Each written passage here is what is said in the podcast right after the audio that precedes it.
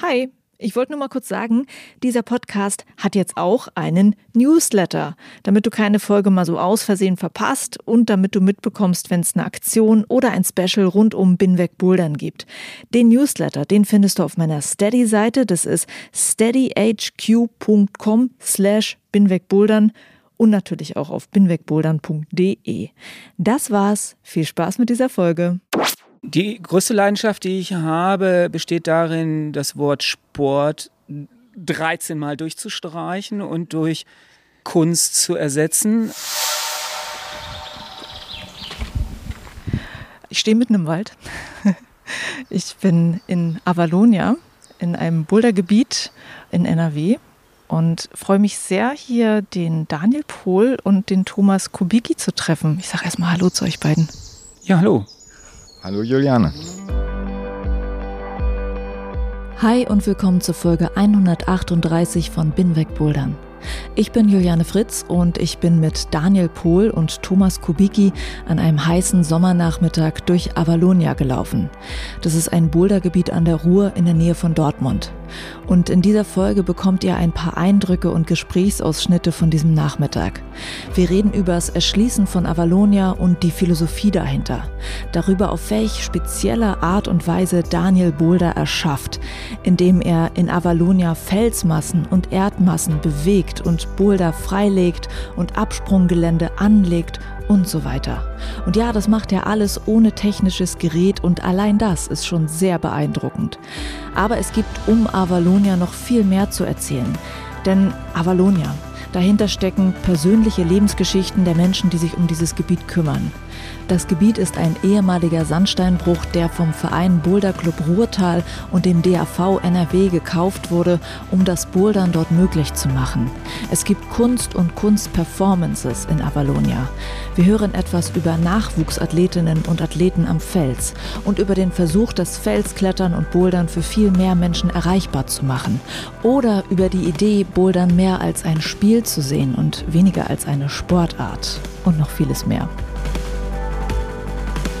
Vielleicht auch noch ein paar Worte zu meinen Interviewgästen vorab. Daniel Pohl macht in Avalonia Land Art. Er arbeitet als Künstler mit der Natur und dem Fels. Wobei er, wie ihr hören werdet, diesen Begriff Künstler gar nicht für sich selbst verwenden würde. Daniel hat Grafikdesign studiert und eine Steinmetzausbildung gemacht. In Avalonia findet man einige Dinge, die vielleicht das sind, was die meisten Kunst nennen würden. Steinskulpturen und Steingravuren. Die sind von Daniel Pohl, aber auch von anderen befreundeten Künstlern gemacht. Außerdem zeichnet Daniel die Topos von Avalonia selbst. Also das sind Hefte, in denen die einzelnen Boulder in Avalonia beschrieben werden.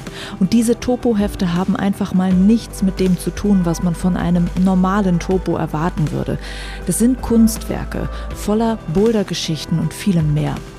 Einige dieser Topos lagen eines Tages in meinem Briefkasten weil Daniel hat kein Telefon und kein Internet. Wir haben alle Vorabgespräche für diese Podcast-Folge per Post gemacht. Und in meinem Briefkasten gab es dann also immer mal wieder Post von Daniel.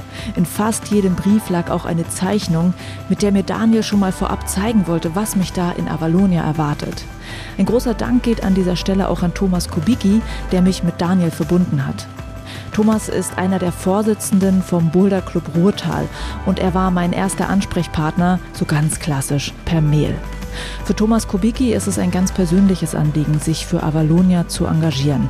Denn Avalonia war der Ort, an dem Thomas sehr viel Zeit mit seinem verstorbenen Sohn Arthur verbracht hatte. Welche Rolle Arthur in Avalonia spielt, das werdet ihr auch in dieser Folge hören. Wir sind gerade in das Bouldergebiet reingelaufen. Man wird empfangen erstmal von so einem kleinen steinernen Wegweiser, den der Daniel gemacht hat. Und ähm, ihr beide werdet mich jetzt einmal rumführen hier. Wo gehen wir als erstes hin?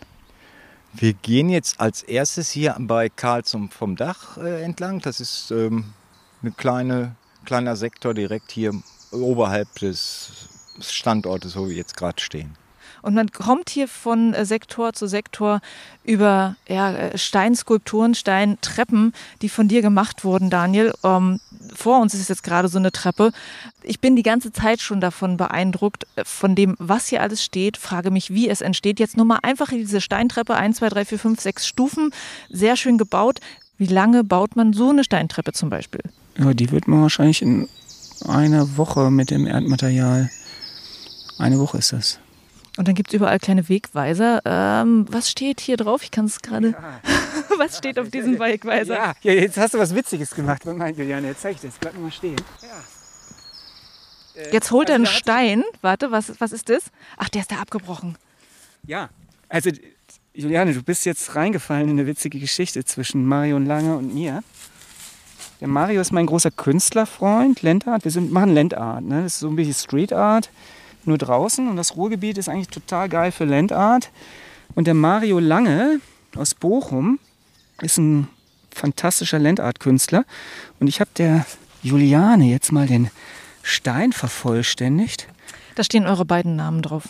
Ja, und ich finde es sogar ganz schön, das sieht jetzt äh, lachend der Thomas, dass äh, die Verfärbung eben hier unten schon grün ist, während der oben noch dieses bräunliche normale ja, ihr seht die beiden, die, die, die, die beiden Farben. Ne? Das ist ganz schön. Und jetzt sieht man auch, was hier äh, drauf steht. Ne? Ruins of Emotional Times. Und jetzt steht da nur noch Owl. Von Daniel Pohl, ja. Ja, genau. Und aber dieses Owl ist ja, ja, wenn man es jetzt anders schreiben würde, wäre es ja. Eine Eule. Genau. Und wir stehen nämlich hier, wo das Naturschutzgebiet anfängt und äh, wo der Uhu seinen Brutplatz hat. Und der Uhu ist witzigerweise gekommen, nachdem wir das Naturschutzgebiet eingerichtet haben. Und das war ein großer Erfolg für uns. Das war ziemlich komplex, den Stein so zu bearbeiten, dass dieses kleine Spiel dabei rauskommt. Ich hätte jetzt gedacht, das ist aus Versehen abgebrochen. Ja, das ist die Kunst oder der Mythos des Künstlers, es dann doch so hinzukriegen, dass das sein soll, wie es sein soll. Ja? Ihr seht schon, es gibt hier ganz viele kleine Details, und auch Geschichten dazu. Und äh, mit Daniel hier lang zu gehen und sich das direkt erzählen zu lassen, macht natürlich auch Sinn. Was ist hier noch ein Papagei? Ja, das, äh, komm, lass mich das auch noch erzählen. Da haben wir noch einen anderen Künstler im Boot.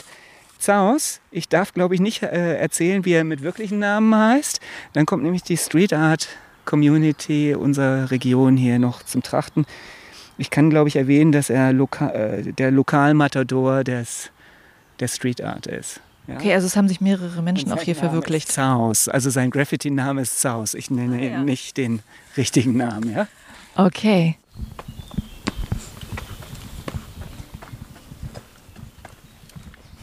Vorbei an einer Steinwand sind wir jetzt gegangen. So ein paar Mauern sind hier. Ja, das ist alles, was der Mario gebaut hat hier. Der Mario hat hier einen fantastischen großen es war so eine Vase, die war fünf Meter hoch, die stand hier eines Tages.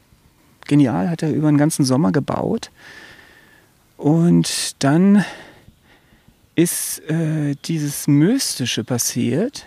Also das heißt, es war mal eine Vase, es sieht jetzt aus wie die Überreste, wie so eine Ruine im Prinzip ja, davon. Genau, genau. Jetzt, ja. jetzt sind es Ruinen und dann hat er ja, das ist eben, müsste der Mario erklären, was er hier so gemacht hat, ja? Ich hätte ja gedacht, dass das alles deins ist, aber es ist ja auch ein Gemeinschaftswerk. Auf jeden Fall. Es äh, ist ja jetzt sowieso ein Gemeinschaftswerk, weil ohne den Vorsitz von Jenny und äh, Thomas äh, wäre das ganze Projekt ja nicht stemmbar. Also ohne den Boulder Club Ruhrtal wäre es nicht stemmbar. Und da sind ja auch dann andere Namen zu nennen. Also Mike Konziolka, der den Verein aufgebaut hat, ist da zu nennen. Der Johannes Albrecht, der mit dem Mike die ersten fünf Jahre durchgehalten hat, zusammen mit der Christina Hilgers und Pascal Libuszewski haben den ganzen Verein aufgebaut. Und dann haben meine beiden Künstlerfreunde, Jens Kote und Tim Löde, den Verein übernommen und jetzt glücklicherweise der Thomas und die Jenny. Und das alles ist ja ein Gemeinschaftswerk. Und dann sind auch noch ganz viele andere Namen natürlich, ja. die ich nennen könnte. Ne? So, oh ja, jetzt könnt ihr mir äh, erzählen, wo wir jetzt gerade stehen. Jetzt gucken wir auf so ein Felsmassiv. Ja, das ist genial. Dann müssen wir mal Michael Ende aus seinem Versteck rausholen. Weil es heißt wie? Momus Amphitheater. Ah. Und da führt auch irgendeine Treppe hoch, die du gebaut hast. Die sehe ich jetzt noch nicht. Die führt hier an der Seite hoch. Ja, mit Aufnahmeequipment. über, die, über die Felsentreppe. Tschüpp. So, ich glaube, hier bräuchte noch eine Hand mehr. Ah. Ich bin an diesem Tag mehrere Male wenig elegant mit meinen Mikros und Kabeln Steintreppen und kleine Hänge rauf und runter gelaufen, durch Gebüsche geschleift. Daniel hat natürlich viel Arbeit da reingesteckt, Wege und Treppen aufzubauen und alles instand zu halten, aber mit der ganzen Aufnahmetechnik, da ist man doch schon eher umständlich in Avalonia unterwegs. Dabei war der Weg bis dahin ziemlich leicht. Man kommt tatsächlich mit dem Bus nach Avalonia. Da gibt es eine Haltestelle, die heißt witzigerweise Zillertal. Man macht dann so circa drei Schritte und steht vor einem kleinen, unscheinbaren Weg in den Wald. Und kaum ist man da drin, sieht man auch schon bald den ersten steinernen Wegweiser für Avalonia und steht dann eben plötzlich vor solchen Wänden wie vor Momos Amphitheater. Welcome to the Amphitheater. Kann man hier schön traversieren, zum Beispiel? Ja. Traversieren kann man auch und dann kann man hier äh, auch ganz viele andere Sachen sich erfinden, die man machen kann. Ne? Ja. Und dann kann man, wenn man Bock hat, so ein Topo abfotografieren. Das kostet ja nichts. Muss man nur finden, so ein Topo. Kriegt man aber auch bei dir so ein Topo? Ja, da kann man es abfotografieren dann. Nee, das stimmt, aber du möchtest ja auch gerne, dass die Leute deine Topos kaufen. Das ist mir scheißegal. Die sollen machen, was sie wollen, ja? Die, ja Hauptsache sie bouldern hier. Alles klar. Siehst du, da sind wir gleich bei der Philosophie. Du hast mir vorhin schon erklärt, dass es dir sehr wichtig ist, dass, es, dass du einen Ort schaffst, wo alle Menschen bouldern können. Ja, alle. Äh, the more the merrier, sagte der Stefan immer. Also hier bei Momo denke ich schon, also wenn jetzt zum Beispiel Hugh Boulder kommt von Utrecht, die sind 30, die passen alle in den Sektor rein. Ähm, wo du schon auch äh, bei dem Thema gerade bist, wie viele Menschen finden sich denn hier so ein? Also jetzt gerade haben wir noch niemanden gesehen hier irgendwo, aber an einem Tag oder an einem Wochenende? Wie viele Leute sind hier? Ja, deswegen mache ich mal Werbung für die Woche. Kommt doch während der Woche, dann habt ihr das alles für euch. Und am Wochenende müsst ihr halt hier mit 70 Leuten auf der Terrasse ausharren. Ne? Dann wartet er, bis die. Und wer am längsten aushat, der kann dann schon noch bouldern. Thomas, warst du schon mit 70 Leuten hier oben? Nein, ich war hier noch nicht mit 70 Leuten. Also ich würde das Ganze auch nicht ganz so sehen.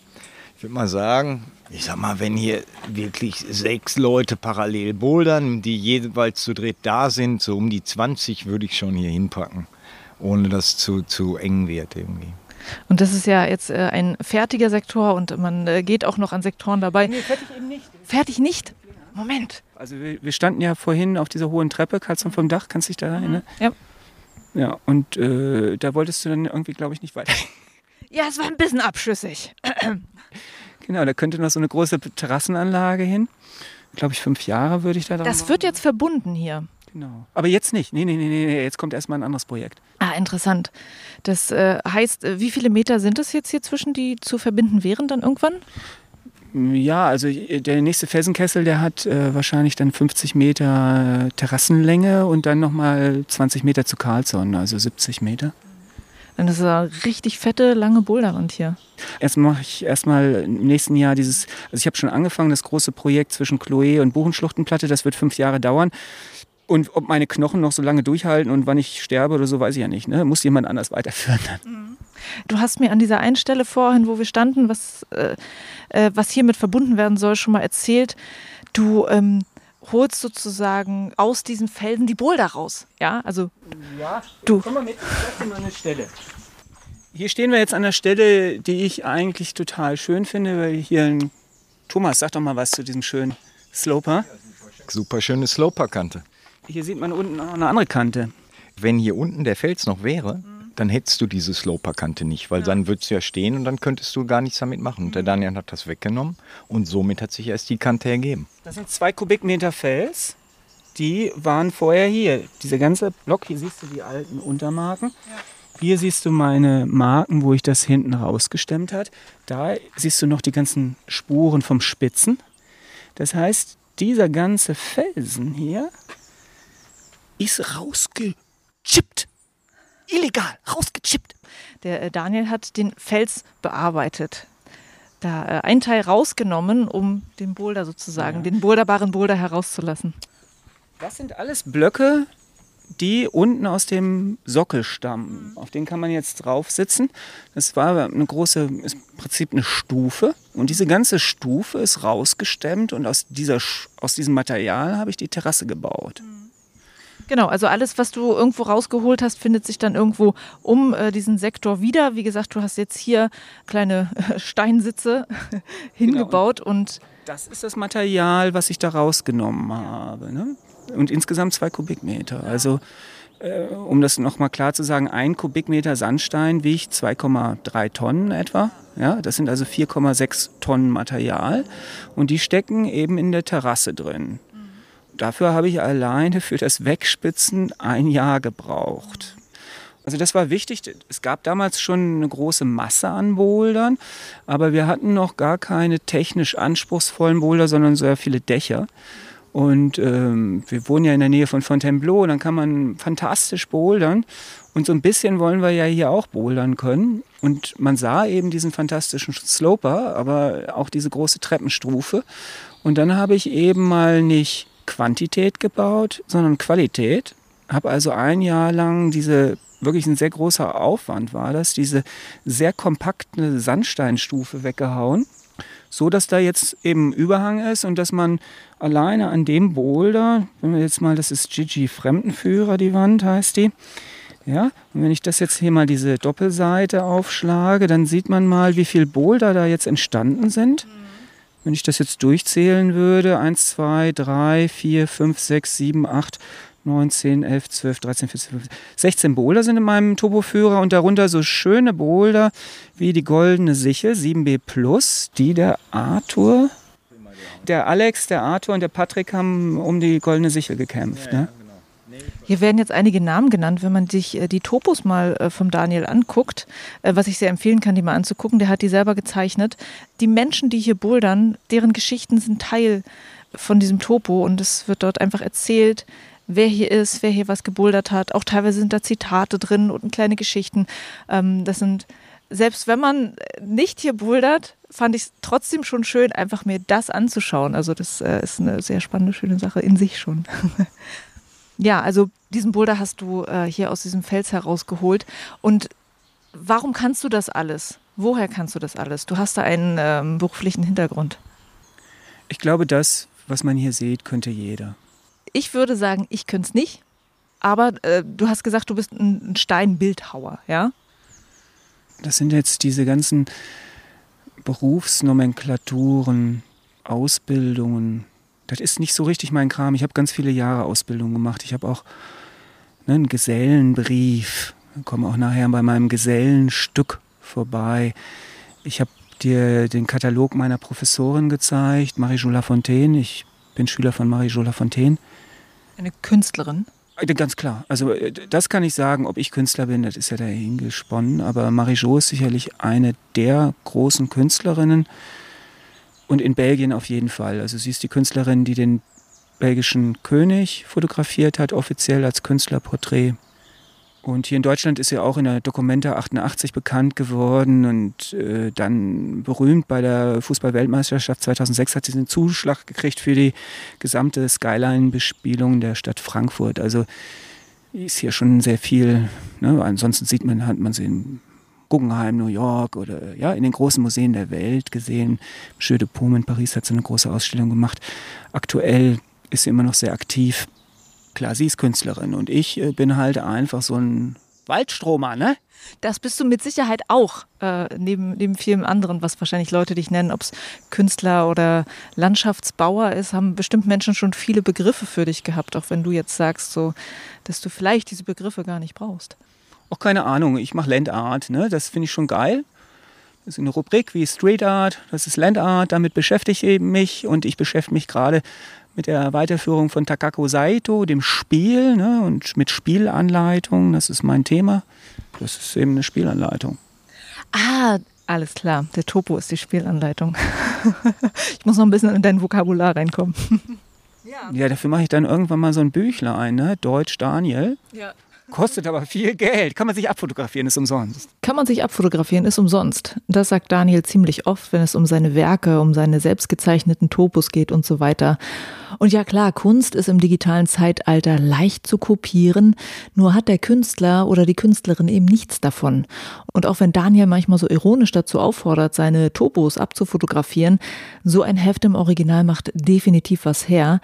Es wird wahrscheinlich der schönste Topo in deinem Boulderregal sein. Und du ahnst es, Daniel hat natürlich keinen Online-Shop für diese Topos, aber am Samstag und Sonntag ist Daniel in Avalonia und verkauft diese Hefte. Schau da gerne mal vorbei. Und dann gehen wir mal hoch zu Limbo. Ich wollte eigentlich noch erzählen, dass der Arthur wirklich ausschlaggebend war. Äh, ich habe ihn nämlich gefragt, das war die letzte große Frage, das war hier unten, ich weiß nicht, ob du dich daran erinnerst, ob ich dieses Dach rausstemmen soll. Da gab es nämlich schon einen Boulder. Auf jeden Fall ist es so gewesen, du standst auch dabei, ich glaube, der Patrick Heinrich war dabei und ich fragte den Arthur, du, Hammer, soll ich diesen Überhang noch wegstemmen? Dann entstehen da die und die Boulder. Und der Arthur sagte, ja, stemm ihn weg. Wir müssen natürlich auch noch erzählen, wer Arthur ist.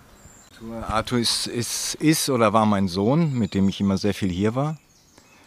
Ich weiß noch irgendwie, als wir das erste Mal hier waren, war ich mit Arthur und ähm, ich dachte, ich hätte ein Gebiet entdeckt, irgendwie so out, völlig autonom, hat noch nie jemand gesehen. Dann habe ich dich mit dem Michael Geritzen hier getroffen im Winter. Und ihr wart mindestens so überrascht wie wir. Das ist schon, ach, das ist zwölf Jahre her.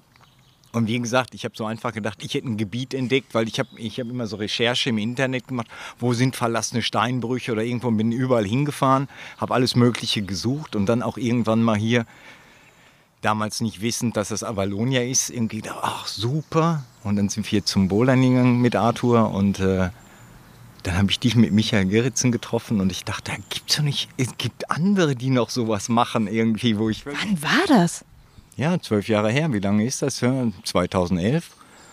Und ähm, ja, wie gesagt, Arthur war mein Sohn und wir haben immer viel zusammen gemacht. Äh, alle möglichen, wie gesagt, jeden Stein gesucht, den wir hier im Ruhrgebiet finden konnten. Ja.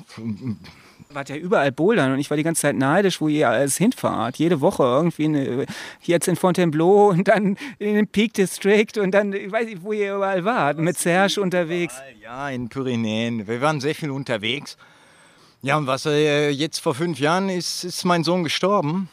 Der hatte ein, zwei Mal im Jahr einen epileptischen Anfall, nachts, nur nachts wurde irgendwie im Schlaflabor halt festgestellt, okay, der kriegt das im Schlaf und ja, was man irgendwie nicht wusste, dass wenn jemand Bauchschläfer ist, dass man während eines Krampfanfalls möglicherweise mit dem Kopf im Kissen liegt und daran ersticken kann. Und genau das ist passiert. Was wichtig für mich war, ich habe alles, was danach kam, nach dem Tod, irgendwie habe ich immer versucht, irgendwie in Arthurs Mindset zu gestalten. Und deshalb irgendwie habe ich auch keinen Platz auf dem Friedhof gesucht, sondern irgendwas, was, was ich für ihn angemessen halt oder was ich glaube, was ihm gefallen hätte. Und weil Arthur so einer seiner Begriffe war, immer episch. Und ich habe einfach gedacht, ähm, so ein blöder Friedhof irgendwie zwischen Oma Erna und Onkel Hugo, da gehört er nicht hin. Dann haben wir einfach seine Asche in der Ruhe verteilt oder sozusagen in fließendes Wasser gegeben und haben dann hier mit Daniel zusammen ihm hier ein Gedenkstein, es ist kein Grabstein, es ist ein Gedenkstein hingestellt, weil ich einfach, wir waren immer sehr gern hier, wir waren viel hier. Wenn ich immer hier bin, sozusagen, denke ich an die schöne Zeit, die ich hier mit meinem Sohn verbringen konnte. Ja, und deshalb steht der Stein da vorne, vielleicht sehen wir den gleich noch. So eine ganz kleine, ruhige Ecke und auf dem Stein ist seine Handschrift, hat der Daniel wirklich super, super schön irgendwie sozusagen. Ich hatte einen, eine Unterschrift von ihm genau das hat Daniel, was ich hier als Tätowierung habe, auch auf den Stein gemacht. Jetzt weiß ich gar nicht, wie ich darauf gekommen bin, aber. Weil ihr von Arthur gesprochen hattet und da war die Frage natürlich, wer Arthur eigentlich ist, weil er hier anscheinend äh, auch ein Teil dieser ganzen Gemeinschaft war. Und er zum Beispiel dir gesagt hat, dass er sich vorstellen kann, dass da tolle Boulder entstehen an der einen Stelle, über die du gerade sprechen wolltest. Genau, ich habe ihn konkret gefragt, sollen wir hier den Fels lassen oder sollen wir ihn wegnehmen? Und er hat mir gesagt, wir nehmen ihn weg. Und ich finde eigentlich am schönsten, wer mal ein bisschen nachspüren will, wer Arthur war, der probiert mal Le Superbe Pot, eine 6C, die der Arthur mit 13 Jahren erst begangen hat.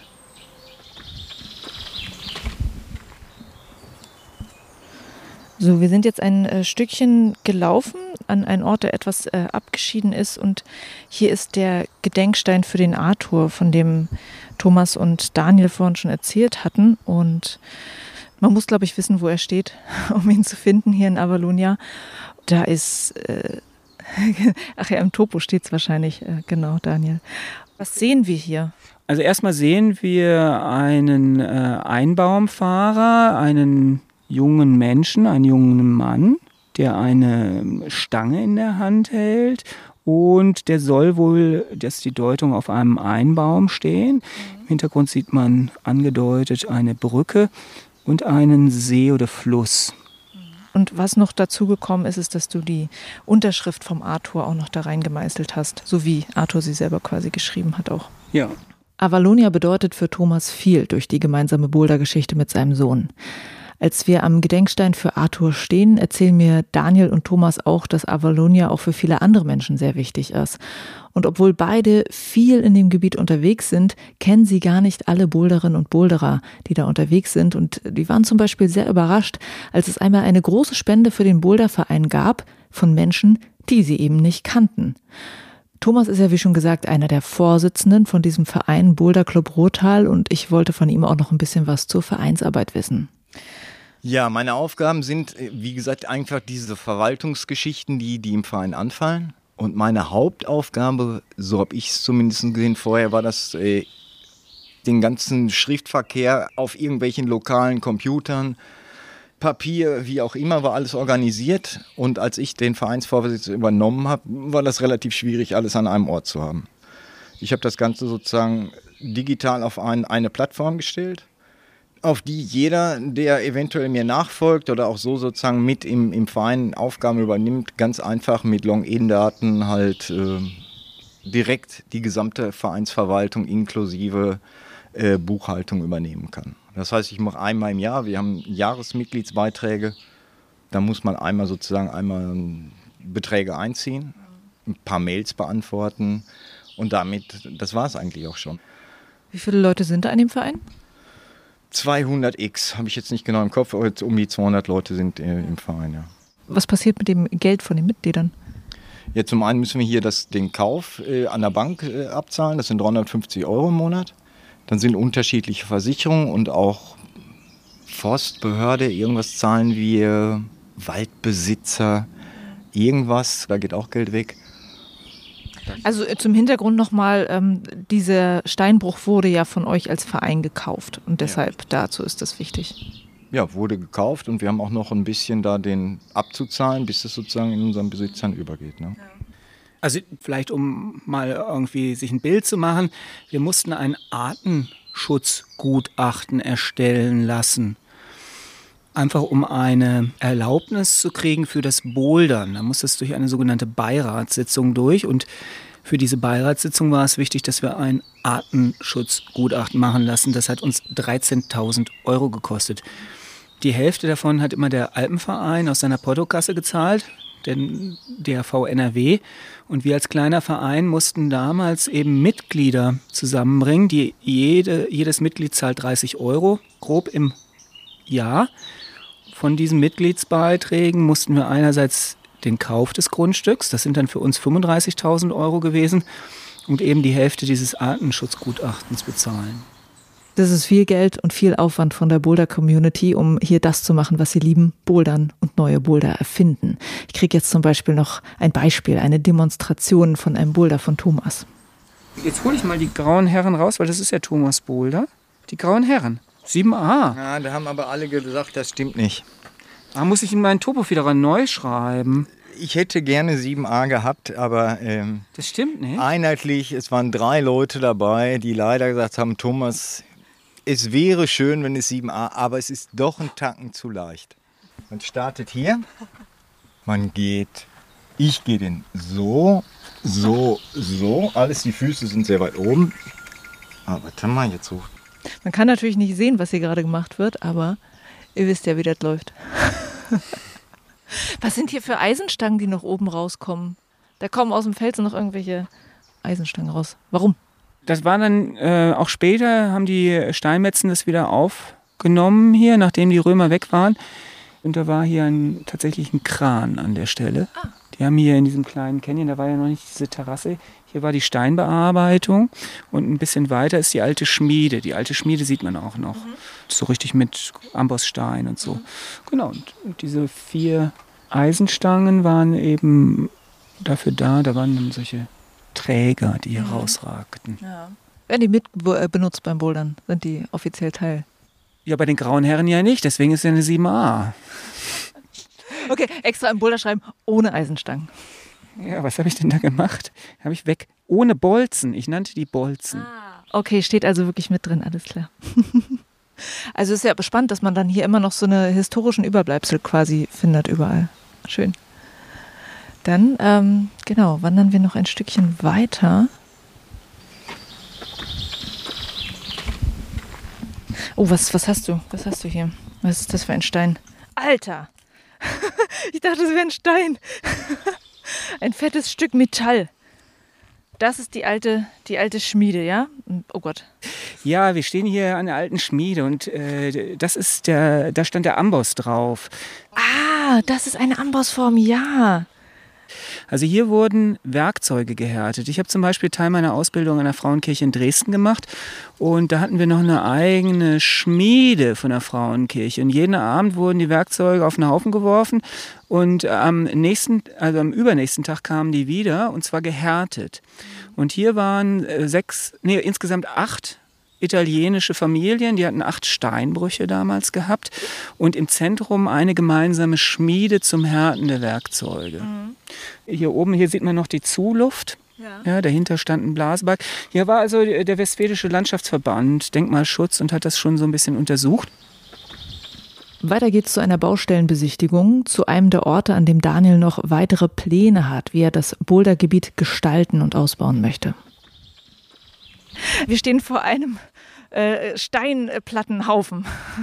ja, hier wollte ich mal zeigen, hier ist ein bisschen Stillstand, Baustelle im Stillstand. Hier wollte ich mal zeigen, wie so eine Baustelle anfängt. Ja. Hier hast du sozusagen angefangen, etwas schon rauszuholen aus dem Fels. Diese ganzen Steinbrocken, vermute ich jetzt, was ich schon von dir weiß, kommen irgendwo anders hin. Damit baust du was, eine Treppe oder wie? Also hier habe ich so richtig gechippt. Also hier habe ich mal richtig einen Boulder zerstört. Thomas, erklär uns mal, was für einen Boulder ich hier zerstört habe. Sag nicht, es war ein Lieblingsboulder von dir. Nein, das war irgendein Krampending. Nee, unwichtig. das war eine der schönsten Boulder Avalonias. Das war mindestens eine Eins. Jetzt kommt hier ein großer Streit. Nein, hier war nichts. Nein, der Daniel sagt das auch mit dem Chippen. Ich finde den Begriff immer, du darfst den nicht so oft benutzen. Na, glaubt das noch einer? Ja. Chip mal erklären. Das ist wirklich, wenn man Griffe sozusagen äh, nachbearbeitet, irgendwie um einen Vorteil in einem Boulder zu er erwirken. Oder es für jemanden schwerer zu machen. Ja, weiß ich nicht. Aber im Prinzip äh, irgendwas begehbar zu machen, was scheinbar vorher nicht begehbar war, dass man da irgendwas künstlich reinmacht. Und alles das, was der Daniel macht, hat damit ja nichts zu tun. Und das, was ich natürlich in Wirklichkeit machen werde, ist einen gesamten Wanddurchbruch. Ich werde diese Wände verbinden, Chloe und hier. Mhm. Ja? Das muss natürlich irgendwie spektakulär sich in die Länge ziehen. Deswegen liegt die Baustelle jetzt erstmal so ein bisschen hier rum. Die dauert ja so fünf Jahre.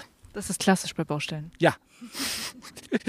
Damit sie auch lange aussehen und so. Ne? Dann kann ich mich immer erstmal um was anderes kümmern. Und hier habe ich also wirklich das ganze Felsmaterial runtergeholt, was hinterher wichtig ist, erstmal für Baumaterial der Terrasse aber auch, weil dieses Dächlein da oben total geil ist. Ne? Wenn man mhm. sich jetzt vorstellt, dass die Terrasse weitergeht, haben wir hier noch ein kleines Dächlein. Mhm. Und was ich vor allen Dingen will, ist ja diese Verschneidung da oben und den rechten Teil der Platte. Das wäre ja zu gefährlich. Ja. Und dann habe ich eben noch vor, da ist wieder so eine Felsenstufe. Diese Felsenstufe wäre zu gefährlich.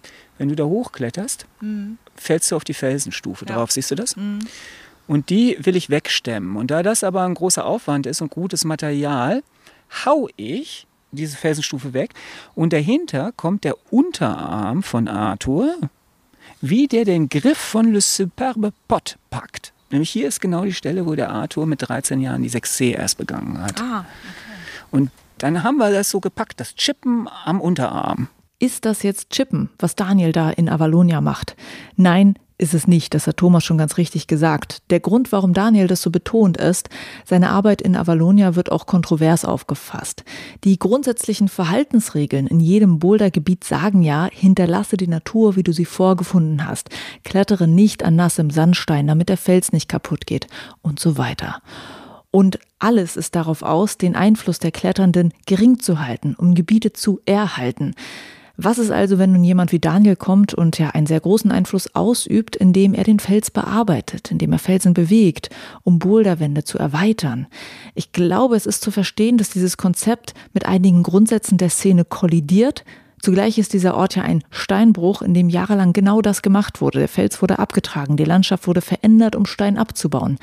Daniel verändert die Landschaft, um Boulder zu erschaffen, um sie zu einem Ort für Begegnung, Bewegung und für Kunst zu machen. Und dies soll im Einklang mit der Natur geschehen. Daniel weiß ja auch, wo der Uhu sein Nest hat und wo halt die Grenzen seiner Arbeit liegen. Er versucht auch durch die Veränderung das Bouldergebiet sicher zu gestalten. Es gibt keine verblockten Landezonen und das hat natürlich auch was Gutes. Diese Gedanken vielleicht noch als Zusatz, um zu verstehen, warum Daniel hier öfter mal das negativ angesehene Chippen erwähnt.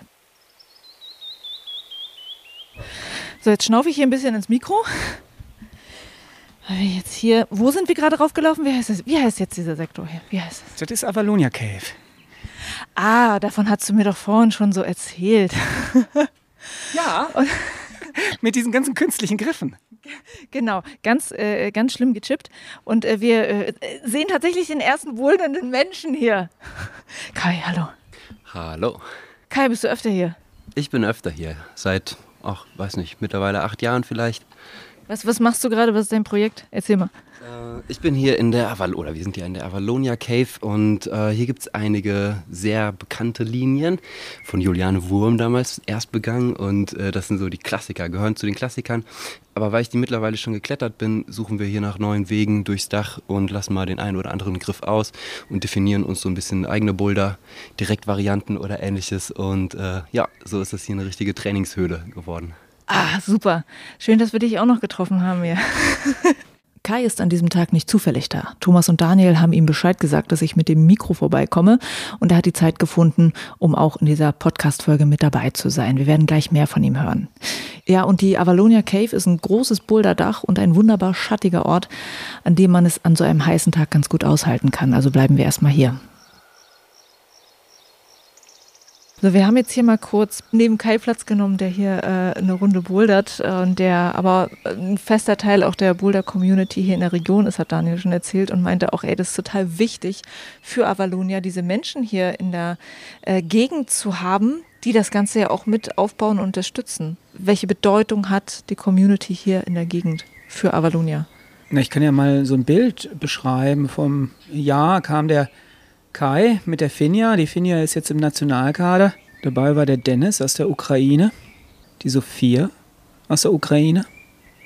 Dann war der Sebastian aus Kolumbien und saßen bei, der, bei unserer Moonboard, bei unserer Limbo-Wand und die haben sich Boulder ausgedacht, die ich jetzt im Topoführer habe und die Finja hat an dem Tag auch den Boulder gemacht.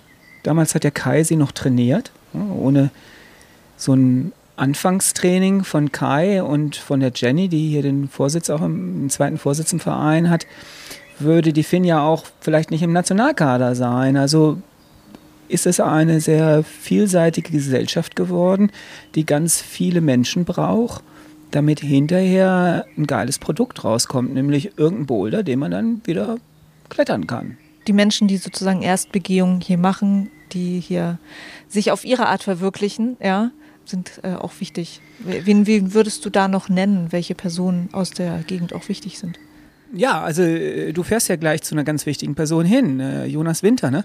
um das mal so äh, zu verdeutlichen. Also um leichte Boulder kann ich mich auch kümmern. Ne? Früher äh, haben wir hier so maximal 7C erst begehen können. Da kann man sich noch ein paar Krücken von mir angucken. Und von Michael Gerritsen, der die Stone Vibe Seite hat, der hat hier Mondenkind erst begangen. Also eine Variation ist eigentlich vom Julia von der Juliane Wurm, Boulder. Aber wir konnten halt maximal 7C. Mehr konnten wir nicht. Und das erste Paradestück, das war der Markus Jung, der hier einen ganz tollen Boulder hinterlassen hat. Der Manayaka ja. Und dann äh, hat der Jonas Winter in einem Winter, da bin ich oft hier gewesen, habe geguckt, er war zahllose Sessions hier, da hat er parallel in Fontainebleau einen berühmten Boulder begangen, Big Island. Mir kam es ja so vor, dass er genauso lange an Manayakaya Sit gesessen hat, wie er an Big Island. Und diese Manayakaya Sit ist auch nie wiederholt worden.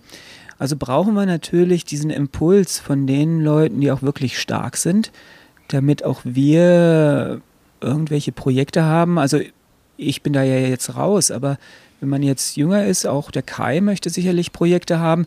Da ist ganz wichtig, der Kai probiert ja jetzt gerade äh, einen Boulder vom Patrick Heinrich. Der Patrick Heinrich ist hier in der Community groß geworden und der hat tolle Boulder uns hinterlassen.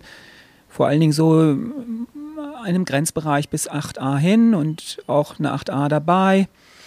Den müssen wir auf jeden Fall mit ins Boot holen und benennen. Und jetzt heute, ja, Alex Brunne hier, der Freund von Thomas, ne, der Freund von der Jenny der ist jetzt dabei. Ja, unser Patrick von der Avalonia Company ist auch hier kräftig dabei. Und ach, hier, guck mal von der Instagram-Seite, dass wir die haben. Der Jan, äh, ist doch super, dass der das macht. Und dann ganz viele, die hier tolle Seiten. Avalonia Island, die Seite, das hat jetzt, ich würde sagen, ein Freund von mir, der aus Nordirland stammt, aus Belfast, hat das äh, gemacht, der Pete. Da sind dann viele, ne? Özlem und Wolfgang tingeln jetzt gerade durch die Welt und helfen hier. Der Raphael ist da zu nennen. Also die äh, Liste ist ganz lang und geht bis in die Niederlande. Aktuell haben wir The Machische Line, wo wir jetzt noch ein bisschen dran rumdoktern.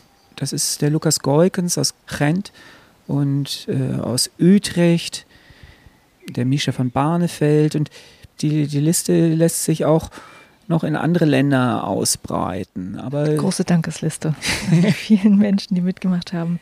Kannst du zu dem Verein vielleicht auch noch mal kurz erzählen, wann kam es denn dazu oder ab wann wurde es wichtig, dass es auch einen Verein gibt hier, dass es irgendwie organisiert abläuft? Also ohne den Mike Konziolka wäre hier nichts mehr. Der den gegründet hat, mitgegründet hat? Ja, das war seine Idee mhm. und auch seine Arbeitsleistung in fünf Jahren. Johannes Albrecht, Christina Hilgers, Pascal Libuszewski. Das war das Team. Und die hatten diese Idee oder die haben diese Idee geboren, das Grundstück eben zu kaufen, einen Verein zu gründen, der den Kredit abzahlt. Ansonsten wäre hier jetzt alles Naturschutz und wir könnten hier nicht bouldern, wir müssten uns weiter in den Wäldern von Nordrhein-Westfalen verstecken. Und so können wir hier ganz offiziell geduldet sein. Das ist natürlich eine Sache. Ne? Ihr habt auch schon gesagt, Thomas zum Beispiel hat die Kommunikation dann immer, wenn ein Naturschutzthema ist, dann regelt er das für euch und ähm, es braucht halt immer eine Person, die es macht. Und das kannst natürlich nicht alles du alleine machen. Du hast vorhin auch schon gemeint, der Fokus ist irgendwie so ein bisschen auf dir, so der, der sozusagen hier alles erschafft. Aber es ist eine große Gruppe an Menschen, ähm, was man natürlich nicht äh, vergessen sollte an der ganzen Stelle. Ach so, ja, das habe ich vielleicht noch nicht so erwähnt. Also jetzt sind wir sehr bei Avalonia. Ne? Mhm. Ähm, da mache ich jetzt handwerklich alles und das andere ist so Politik, wo ich gar nichts mehr mache und wo es die ganzen anderen Leute brauche. Aber wir, das Tal ist ja viel größer und hier im Tal, zum Beispiel der Oliver Wolters hat fantastische Gebiete erschlossen und baut auch weiterhin am Hohenstein ähm, ein weiteres Bouldergebiet. Er hat über 200 Routen im Tal erschlossen. Auf jeden Fall sind äh, hier reihum auch andere Projekte, die oft gar nicht erwähnt werden und dann ist das irgendwie blöderweise hier immer nur auf Avalonia und dem, was ich mache, der Fokus. Das ist, wird der ganzen Sache auch nicht gerecht. Obwohl es natürlich spannend ist, das auch mal von dir zu hören, also wie das alles entsteht. Also äh, ich hatte eine vage Vorstellung davon gehabt, wie du hier arbeitest, aber mir das sozusagen mit dir zusammen mal anzugucken und erklären zu lassen, ist natürlich schon faszinierend. Du hattest vorhin auch so ein bisschen beschrieben, was, dass du schon als Ziel hast, dass das so eine Art Lebenswerk ist, was hier entsteht. Kannst du es mit deinen Worten nochmal sagen?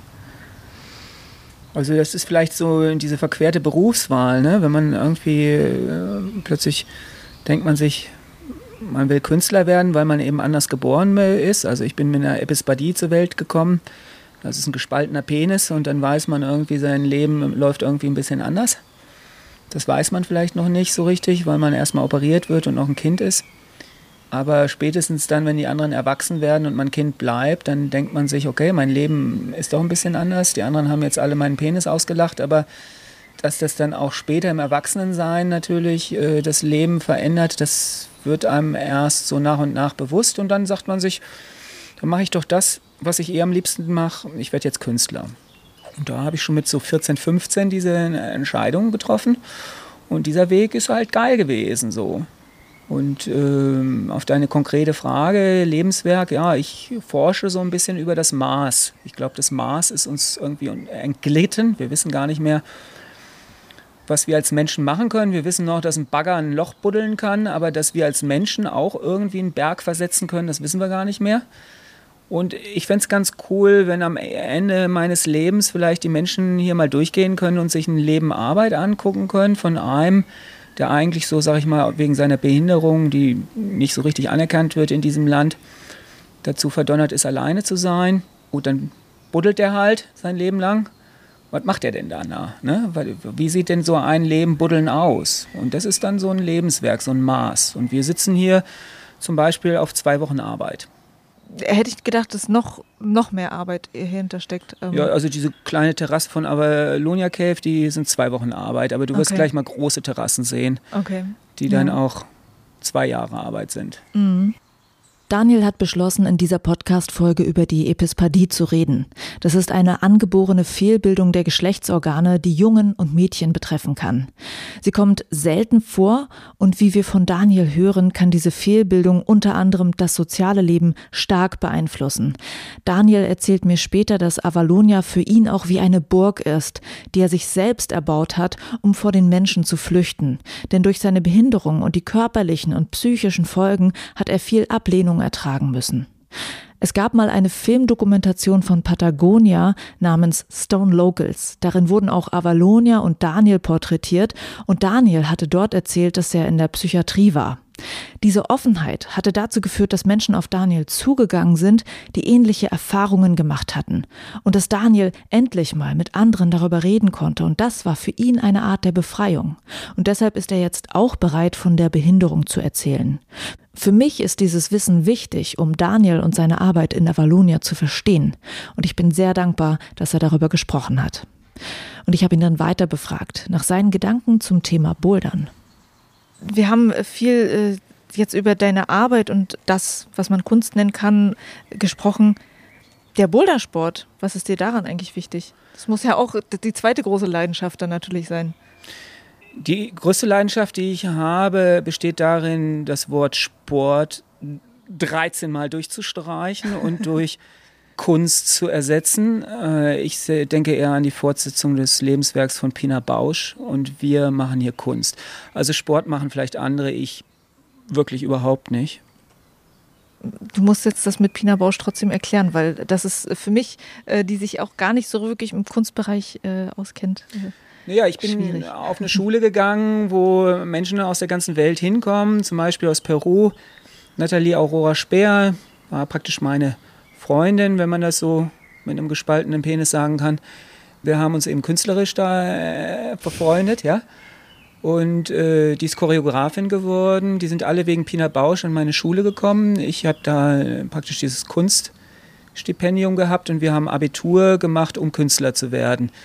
Balletttänzer aus der ganzen Welt, das ist dieser ganze Volkwang-Impuls, nennt sich Schnöde, Gymnasium Essen-Werden, aber das gehört alles zum Volkwang-Impuls. Und die Pina Bausch hat damals noch gelebt und in Wuppertal das Tanztheater geführt. Ich glaube, kein Tänzer des Tanztheaters sagt, dass er Sport macht, sondern äh, wir führen Choreografien aus oder ja, wir, wir machen nicht etwas zwischen 18 und 24 Jahre und hängen dann unsere Boulderschuhe an den Nagel wir machen unsere Kunst bis ans Lebensende und es ist uns auch egal, ob es 7a ist oder 6a.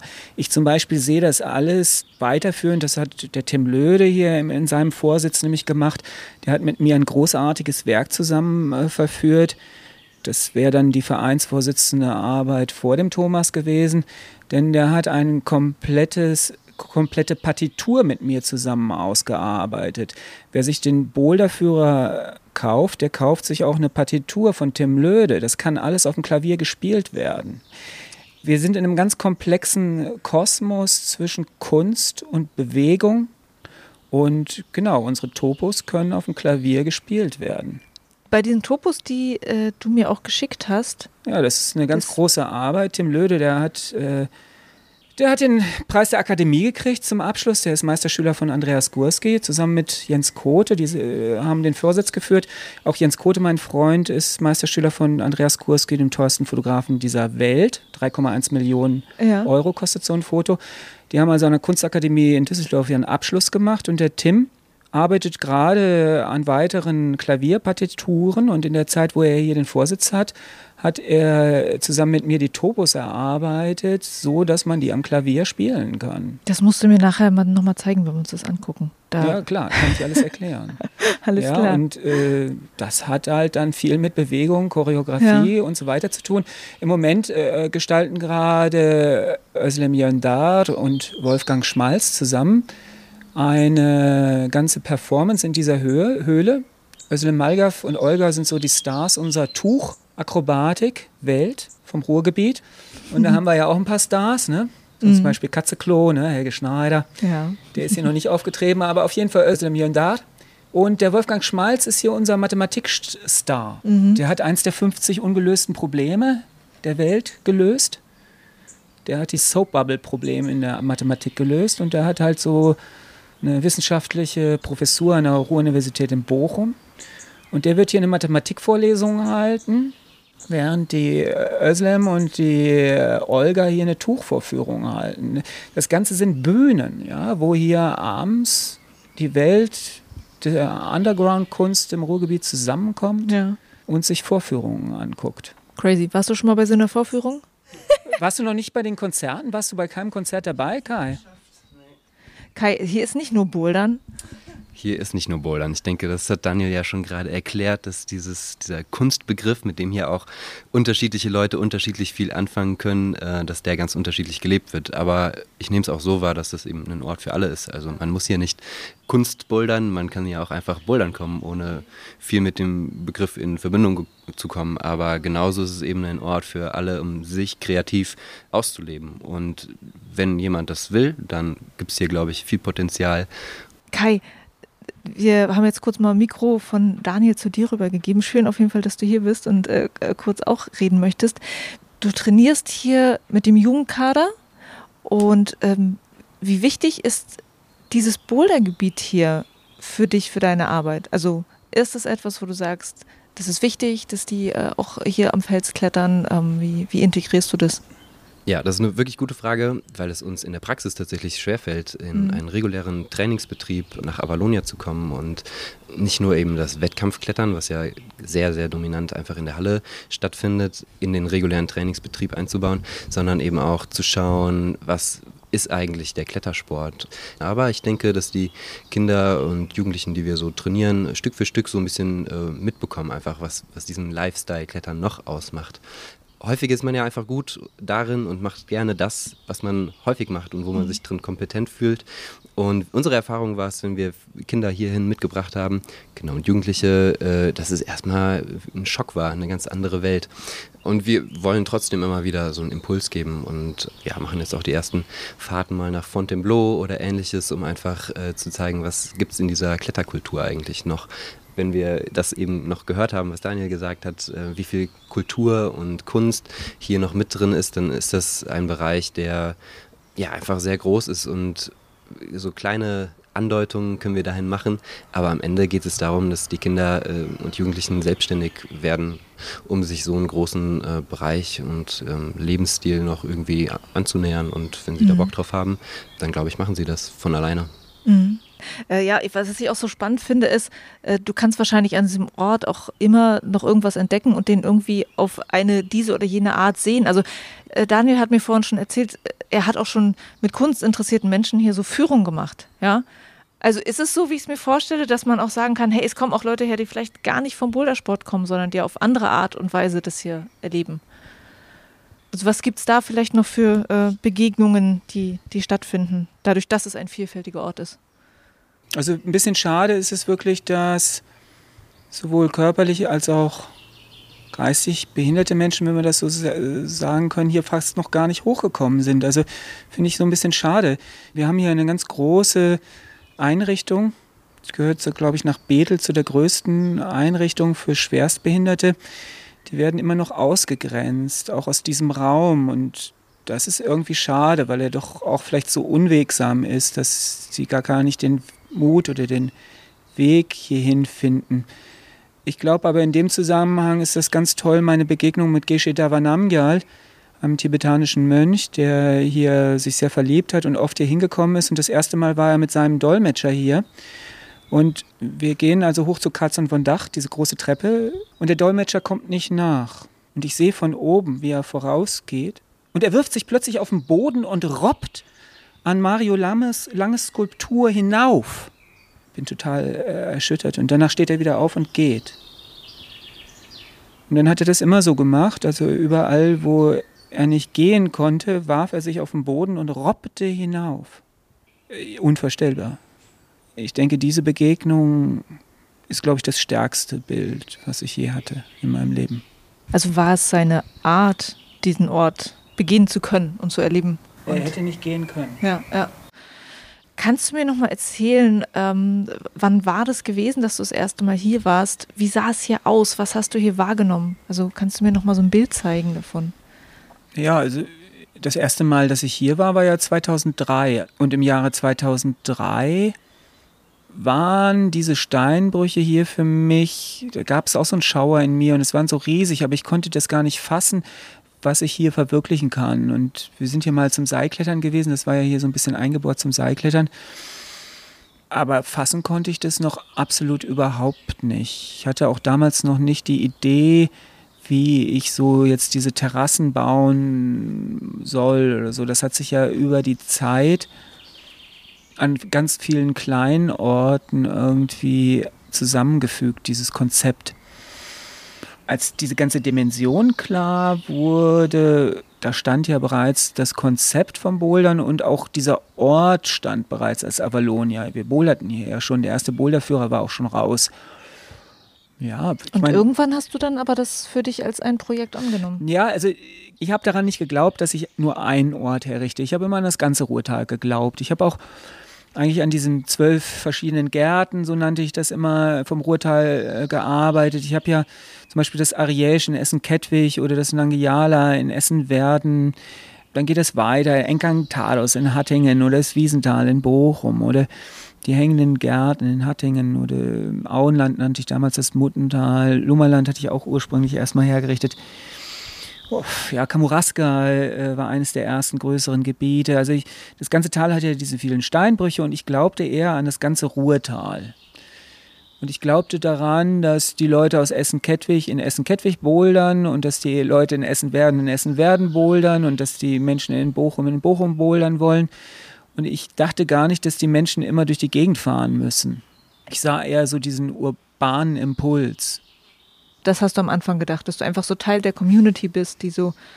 Ähm, die Community gab es ja hier im Ruhrtal so outdoor im Prinzip noch gar nicht. Es gab eine Community in der Eifel, der Michael Gerritsen äh, hat die Stonewipe-Seite gehabt, den Eifel en Block-Führer geschrieben. Und es gab im Kölner Raum eine große Community. Es gab auch hier natürlich eine Community, aber die war ja, ähm, die, hier im Ruhrgebiet sind immer alle weg. Und der Einzige, der hier ja war, war der Mike Schuh, der den City Monkey aufgebaut hat. Und der scharte sozusagen die Indoor-Community zusammen und fuhr eben auch nach Fontainebleau und zeigte das Bouldern in Fontainebleau. Aber hier vor Ort gab es keine Boulder-Community. Und ohne den Udo Neumann hätte ich keinen Fuß vor den anderen gekriegt. Ne, der Udo, ich habe mich, glaube ich, hilfeschreiend an den Udo Neumann gewandt, so im Jahr 2006 oder 2007. Ich schrieb ihm irgendwie so, da hatte ich auch noch einen Internetanschluss, da war ich da an der Ruhr-Universität hey Udo, es will keiner glauben, dass man hier draußen bouldern kann hier und schickte ihm Fotos und Topos oder so. Willst du nicht mal vorbeikommen? Der Udo war total euphorisch und ich bin ihm total dankbar für diese ganzen Jahre, die der Udo mir geschenkt hat und all sein Wissen. Ja, ohne den Udo wäre ja auch nichts, glaube ich. Und der Udo hat dann irgendwann den Kontakt zu der Laila hergestellt. Die Laila Mami, eine der großen Frauen dieser Welt. Eine der ersten zehn Frauen, die eine 8a geklettert ist die im Frankenjura jetzt lebt. Und die kam damals, ich glaube aus Kalifornien, die war mit Dave Graham fünf Jahre zusammen und hatten die sich getrennt und kam sie hier zu ihren Eltern und wollte in Frankenjura sich niederlassen und plötzlich rief die an, hatte den Kontakt vom Udo und das war wirklich phänomenal, also diese Zeit, Laila, Udo und ich durfte dabei sein und dann habe ich eben wirklich auch für die Laila Kamoraska gebaut, ne? einfach weil ja sonst kein anderer boulderte ja, ich hatte gerade Zeit gehabt nach der Masterarbeit. Dann hatte ich 16 Tage Zeit und habe ich das ganze Gebiet umgebaut, da und stand hat. Wo, wo ist das? Auf einem anderen Berg hier. Ja, okay. Also Luftlinie. Hm. Kannst du gleich einen Bus nehmen. Wir nennen das den Boulder-Bus. ja, die Linie 553. Kannst bis zur Endstation fahren. Also drei Kilometer Luftlinie liegt hm. Kamoraska. Ein ganz großes, phänomenales Dach. Kann man noch im alten Film vom Udo Neumann äh, sehen, Daniel Pohl Felsenbauer, wie die Leila da durchturnt. Mhm. Ja, also das war viel schneller zu entwickeln als dieses unhandliche Avalonia. Mhm. Und dann später äh, war aber klar, und deswegen kam ich dann nach Avalonia oder hielt mich hier fest, weil es gar nicht pflegetechnisch möglich ist, so viele Orte in Gang zu halten. Mhm. Man kann die zwar bauen, dann sind die da, aber da müssten wir in der Wüste sein, damit die auch bleiben. Und wir haben hier keine Blöcke, das heißt, von oben kommt immer mit dem, jedem Regen Erdreich nach die verdrecken von oben, von unten wachsen sie zu und dann am Anfang werden sie vielleicht noch vermüllt, aber die, sie wachsen einfach zu, die wachsen einfach wieder. Und vor lauter Heckenscheren schneiden und Putzen der Felsen kommt man nicht mehr hinterher. Und die Hauptarbeit ist hier tatsächlich die Pflege dieses Ortes. Ja, also mhm. das Freischneiden und das Freiputzen, um überhaupt in einer Diaspora, so nenne ich das immer, also in einer Gegend, wo kein klassisches Bergsteigen stattfindet, wo das Klettern Indoor eigentlich ist, um da überhaupt so einen Motor aufrechtzuerhalten, damit die Leute hier den ersten Kontakt am Felsen haben können. Mhm. Denn das ist die heute gelebte Realität. Also wenn ich an einem Wochenende hier bin, ja klar, wir sind heute der erste Punkt, wo man das Bouldern am Felsen lernt. Die, die hier ganz stark vorneweg bouldern, sind natürlich nicht viele. Und die, die ganz stark sind, ziehen sofort weg nach Erlangen. Ja? Mhm. Und da bin ich dankbar, wenn, so, wenn der Kai eben aus Koblenz dann plötzlich hier doch irgendwie auch noch ein paar Jahre sich irgendwie hier festsetzt und was macht. Also bin ich über jeden froh, ne? der irgendwie doch nicht weggeht. Mhm. Ja, schön, dass wir nochmal äh, die Anfänge ein bisschen äh, von dir jetzt erzählt bekommen haben. Und was wir vorhin auch noch äh, off the record besprochen hatten, der Name Avalonia, wo kommt der her? Das war so am Ende der Geologiezeit. Eigentlich hieß das erst Nangelima. Ich arbeite über die äh, Bücher von Astrid Lindgren. Und das ist hier eigentlich die Geschichte der Brüder Löwenherz. Aber Nangelima war dann plötzlich vergeben für ein Gebiet in Essen-Werden. Da hatte ich den Namen geswitcht und dann suchte ich wieder nach einem Namen und der sollte irgendwie hübsch sein. Und dann kam mir plötzlich aus der Geologie, kennt man Avalonia, man kennt vor allen Dingen Avalon. Das Mysterium, ne, die letzte Insel der Priesterinnen, wo das Geheimnis der Frauen aufbewahrt werden soll. Und dann war irgendwie klar, dass Avalonia irgendwie das alles miteinander vereint. Und inzwischen befinde ich mich ja auch auf Avalonia Island, also ich bin schon lange nicht mehr in Deutschland, sondern auf einer Insel nördlich von Eimeiden, entdeckt 1868 von Friedrich Engels. Da lebe ich glücklich ja, und gucke auf die Wogen der Nordsee und was habe ich jetzt schon wieder geschwafelt? Wohin, wo, wohin Ich, ich hinterlege das mit irgendwelcher Zaubermusik dann im Podcast. Amalonia, woher kommt das? Die Insel der Priesterinnen. okay, daher kommt es also. Daniel, äh, danke für äh, diese Einblicke. Wir gehen noch mal ein bisschen wandern, oder? ja, gut. So gehen wir weiter dahin in Avalonia.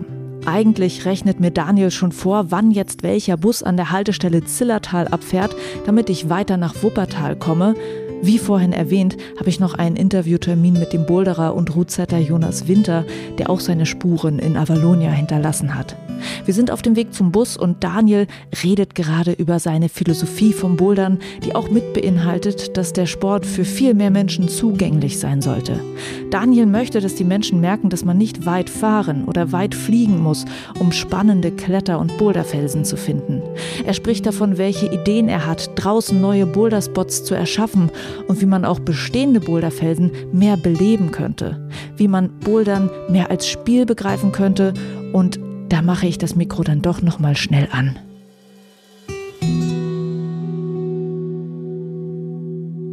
So, wir sind auf äh, unserer letzten kleinen Station jetzt hier in Avalonia. Tatsächlich geht es jetzt für mich darum, einen Bus zu kriegen. Ich freue mich, dass du so viele spannende Sachen über diesen Ort hier erzählen konntest, Daniel. Und es gibt noch eine Sache, die du eben rausgehauen hast, die ich auch noch richtig spannend fand. Äh, das Thema, wie du diesen Sport, obwohl du sagst, Sport ist gar nicht dein Begriff, aber wie du diesen Bouldersport begreifst oder auch gerne begreifen möchtest, eher als etwas Spielerisches. Was meinst du dazu? Ja, also ich habe jetzt meine große Frau und Vorbild entdeckt, Takako Saito aus Japan, eine Künstlerin, die sich mit dem Spiel ihr Leben lang beschäftigt hat. Und dann ist mir auch noch mal klarer geworden, dass das auch ein Thema für mich sein muss. Spiel und Bouldern und Kunst zu verbinden. Und ich glaube, dass es hilfreich ist, wenn wir nicht nur sagen, wir machen jetzt irgendwie Gesellschaftsspiele, sondern wenn wir diesen Gesellschaftsspielen auch Namen geben. Also zum Beispiel, dass wir sagen, wir spielen jetzt Schach oder wir spielen Mühle oder wir spielen Dame. Und ich will das mal an zwei Beispielen erläutern. Das eine hatte ganz gut geklappt, das ist der Limbo. Das ist ein Spiel, das wir wahrscheinlich schon immer gemacht haben. Das sind Traversen, wir sagen vielleicht Lowballs. Aber ich habe mir dann gedacht, naja, jetzt nehmen wir dem Ganzen, geben wir doch einen Namen und wir kennen ja den Tanz, den Limbo-Tanz, wo man das Seil immer niedriger macht und wir stellen uns jetzt mal vor, dass vor unserer Haustür in Nienburg an der Weser ein Findling liegt. Oder vor Berlin der Markgrafenstein oder vor Kiel der Dövelstein. Und dann fahre ich das nächste Mal dahin mit einem Seil und dann bin ich ein Seil um den Block und quere einmal um den Block herum. Und dann stelle ich fest, oh, das war ein bisschen zu leicht, dann mache ich das Seil ein bisschen niedriger. Und irgendwann stelle ich fest, boah, das ist aber spannend. Wenn ich die und die Höhe festlege, dann ist das ein Boulder an meinem Limit. Und dann irgendwie nach einem halben Jahr denke ich mir, geil, habe ich geschafft. Und dann kommen andere und probieren den Boulder und irgendjemand sagt, oh, das probiert er noch ein bisschen niedriger. Und dann sind wir mitten im Limbo. Hm, dann können wir aus dem kleinen Dövelstein plötzlich einen tollen großen Block machen. Und das andere Spiel, was ich jetzt probiere, ein bisschen klarer werden zu lassen, das ist der Haiku. Kennen wir vielleicht aus dem japanischen Poem. Gedichtsform in drei Zeilen. Jetzt bin ich eigentlich gar nicht so gut bewandert, wie viele Silben jede Zeile hat. Das müssten dann die Haiku-Spezialisten sagen. Weißt du das eigentlich? Nee, weiß ich nicht aus dem Kopf. Aber gehört hast du den Haiku auch. Ne? Also ich fand das einen schönen Namen, einen schönen Begriff und die haben ja auch so ganz viele Regeln. Und ich dachte, den nehme ich mir, diesen Begriff. Und da soll es um einen Lieblingsgriff gehen. Das ist das Zentrum. Ne? Ich verliebe mich in einen Griff. Weil wenn ich da den Dövelstein oder den Giebichenstein oder den großen Stein von Tonnenheide vor meiner Haustür habe, dann habe ich vielleicht zwei, drei Linien und die habe ich schnell geklettert und der Limbo wird mir auch bald zu langweilig, aber ich habe 13 Griffe, die liebe ich. Und dann suche ich mal, den ersten Griff raus und dann sage ich, jetzt suche ich mir einen Startgriff dazu und dann suche ich mir einen Topgriff. Ich ziehe vom Startgriff zu meinem Lieblingsgriff und dann vom Lieblingsgriff zum Topgriff. Und dann habe ich einen Haiku geklettert. Und jetzt sagen die einen, boah, was soll das denn? Albern. Ja, und dann sage ich, ja, guck mal, jetzt habt ihr am Markgrafenstein fünf Boulderlinien vielleicht drin, aber vielleicht entwickelt ihr 60 Haikus. Und dann sagt der andere, oh, ist ja albern, du fährst ja wieder zum Markgrafenstein, was machst du denn da? Oh, ich mach da Haikus. Was ist das denn? Und dann lachen sie alle. Ne? Und dann denkt ihr euch, ach ja, weißt du, ich find's aber geil. Irgendwann sagst du dann, boah, ich habe jetzt hier 60 Haikus, also Bewegungen, und ich verbinde die mal. Ich kann ja die Bewegung mit der Bewegung plötzlich kombinieren. Und da kommen da richtig geile Boulder-Lines raus mit vielen verschiedenen Bewegungen. Und das wäre eben eine spielerische Form, einen kleinen Felsblock zu erschließen und einfach attraktiver zu machen für mich und für andere. Und plötzlich wächst das zu einem richtig tollen Spot. Und dann steht man plötzlich, wie jetzt in New York im Central Park, nicht mit zwei oder drei Leuten und bouldert an einem kleinen Block, sondern mit einer ganzen Community. Und dann kommt wieder David Bowie aus seinem Grab und komponiert einen Song. Das ist nämlich im Central Park passiert. Ne? David Bowie kommt und komponiert einen Song, während eine Frau einen Boulder macht. Das wurde mir erzählt, als ich dort in Kanada gelebt habe. Oder besser gesagt in Quebec. Und daran glaube ich. An David Bowie, ans Spiel, an Haikus und Limbos und ans Bouldern als Spiel, als Kunst, jenseits vor jedem Sport und jenseits vor jedem ehrgeizigen Messen, wo es nur darum geht, zu zeigen, dass man besser ist als der andere, weil ich glaube, das ist ein bisschen überholt. Ich möchte diesem Ende gar nichts hinzufügen. Ich finde es einfach gerade genial, dass diese Podcast-Folge mit Daniel Pohl und mit David Bowie endet. Also episch sozusagen. Das war mein Besuch in Avalonia mit so vielen Geschichten und Gedanken und Gedankenanstößen drin, die ich ziemlich wichtig finde. Ideen, die zeigen, wie viel der Bouldersport und die Boulderkunst beinhaltet und bereithält, wenn man nochmal in andere Richtungen denkt und offen bleibt. Danke an Daniel, an Thomas, an Kai und an alle Menschen, die sich in Avalonia engagieren. Das war's für diese Folge von Bin weg Bouldern. Mein Name ist Juliane Fritz und ich bin weg Dieser Podcast wird möglich gemacht durch viele Hörerinnen und Hörer, die Binweg Bouldern unterstützen mit dem Steady Crowdfunding. Ich danke allen, die da schon mit am Start sind. Und ich würde mich freuen, auch dich als Supporterin oder Supporter zu begrüßen. Den Link zu Steady gibt es in den Show Notes zu dieser Folge und auf binwegbouldern.de. Schaut da mal vorbei und ciao!